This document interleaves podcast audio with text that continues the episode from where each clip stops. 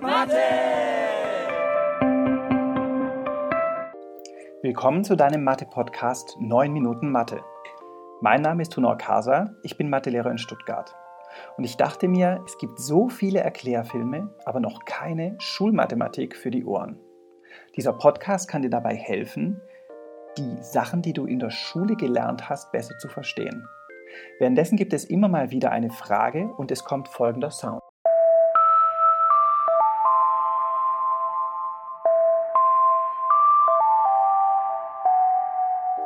Du kannst in diesem Fall gern auf Pause drücken und mal versuchen, die Frage für dich zu beantworten. Und danach kommt auch schon die Auflösung. Dann kann es jetzt losgehen. Unser Thema heute Sinus- und Cosinusfunktion. Den Sinus und den Cosinus kennst du bisher von den rechtwinkligen Dreiecken. Sinus Alpha ist das Verhältnis von Gegenkathete zur Hypotenuse, Cosinus von Alpha von Ankathete zur Hypotenuse. Jetzt hast du gelernt, dass man aus Sinus und Cosinus, das sind ja eigentlich nur Brüche, auch ganze Funktionen basteln kann. Nur wie ging das nochmal? Nun, das erste Problem, eine Funktion ist ja so eine Art Maschine, in die ich eine Zahl reinstecke, die nennt man meist x-Wert, und die Maschine spuckt auf der anderen Seite eine andere Zahl wieder raus, den Funktionswert f von x oder auch y-Wert. Wenn ich Sinus von 30 Grad gleich 0,5 nehme, könnte man daraus ja so eine Maschine basteln. Ja, cool. Ich schiebe den 30 Grad Wert in die Maschine rein und bekomme 0,5 als Funktionswert wieder raus. Die Sache hat nur einen ganz kleinen Haken. 30 Grad ist eine Winkelgröße und keine reine Zahl. Für eine echte Funktion brauchen wir aber ganz saubere Zahlen ohne eine Einheit dran. Die könnten wir dann als echte x-Werte in die Sinusmaschine reinstecken. Wir müssen also den Winkel Alpha gleich 30 Grad das ist das Gradmaß im Taschenrechner mit DIG abgekürzt, mit einer ganz normalen Zahl angeben können, dem Bogenmaß. Nur was ist dieses Bogenmaß überhaupt?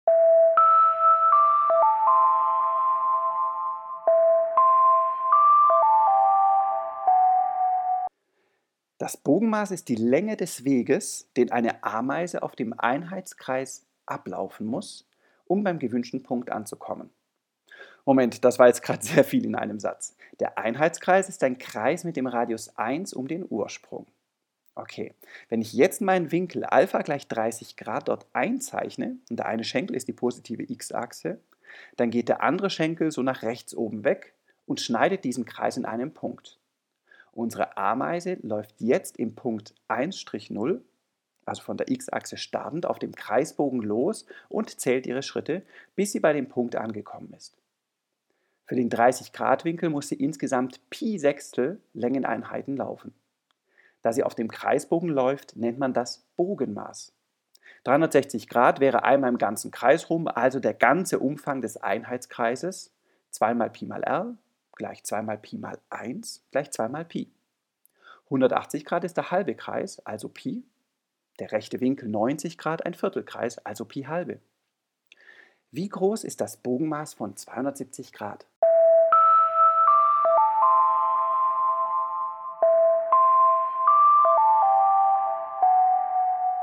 Das sind 180 Grad, also Pi, plus 90 Grad, also Pi halbe. Insgesamt Pi plus Pi halbe gleich 3 halbe Pi. Dazu gibt es auch ganz nette Formeln, um das eine in das andere jeweils umzurechnen. Okay, wir haben jetzt das Bogenmaß gefunden. Das sind echte Zahlen, die wir jetzt in die Sinusmaschine reinstecken können, um dann einen Funktionswert rauszufinden. Das Bogenmaß macht also aus Sinus und Cosinus nun echte Funktionen. Ja, und wie sieht denn jetzt der Graph von so einer Sinusfunktion aus?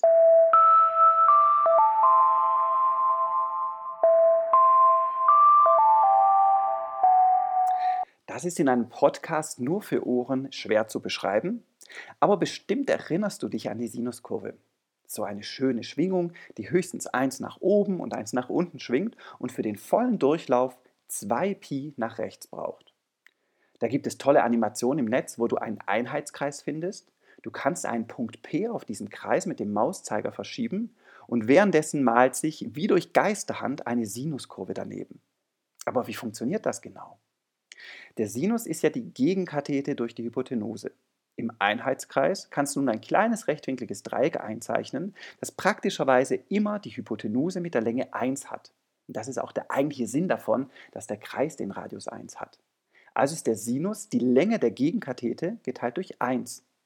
Die 1 kann man ja auch weglassen und schon ist der Sinus nur die Länge der Gegenkathete. Gegenüber vom Winkel Alpha steht diese Gegenkathete senkrecht und ist somit genauso lang wie der y-Wert von dem Punkt P. Okay, wenn du P, also auf dem Kreis, hin und her bewegst, dann ändert sich auch die Höhe von P, also der y-Wert bzw. der Sinuswert. Der x-Wert ist die Länge des Bogens, denk an die Ameise. Der y-Wert ist die Höhe des Punktes P. Und genau so entsteht eine Sinuskurve. Ja, und wie entsteht dann die Kosinuskurve?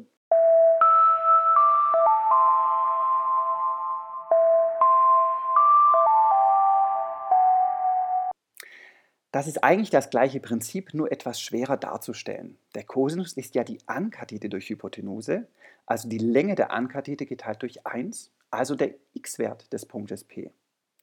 Dieser wird in Abhängigkeit vom Bogenmaß auch abgetragen. Und siehe da, die Kosinuskurve, also der Graph der Kosinusfunktion, sieht genauso aus wie die Sinuskurve, nur dass sie um Pi halbe nach links verschoben wurde. Sie startet bei 0,1 oben auf der y-Achse und geht erstmal runter. Die Sinuskurve startet vom Ursprung und kämpft sich erstmal den Berg hoch. Es ist sehr hilfreich, wenn du diese beiden Kurven gut im Kopf hast und skizzieren kannst.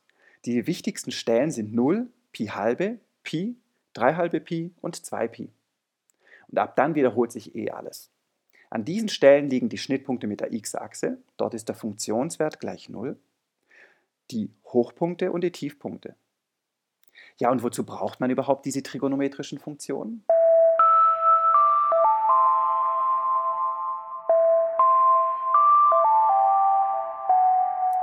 Ebbe und Flut, Tagestemperaturen, Töne in der Physik, Sonnenstand, Radiowellen, Erdbeben. Alle Schwingungen und Wellen in der Natur lassen sich mit Sinus- und Kosinusfunktionen wunderbar beschreiben und vorhersagen. Ja prima, aber leider machen sie es uns etwas schwerer.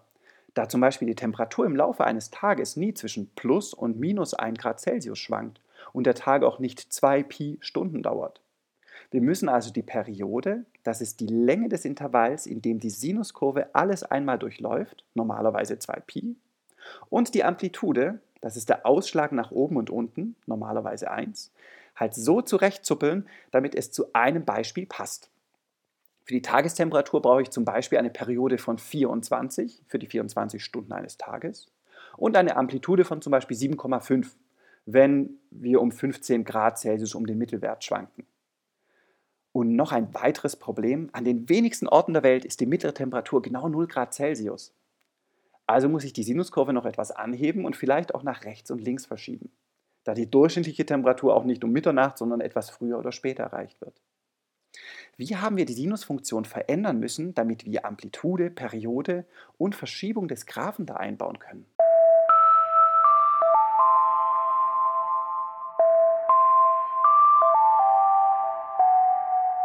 Da gab es die allgemeine Sinusfunktion f von x gleich a mal Sinus, Klammer auf, b, Klammer auf, x minus c, Klammer zu, Klammer zu, plus d.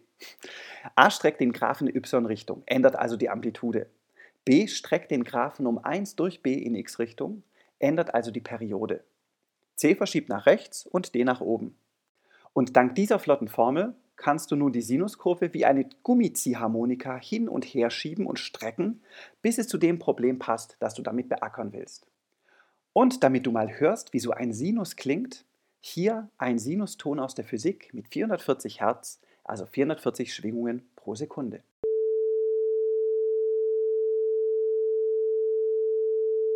Schön, gell?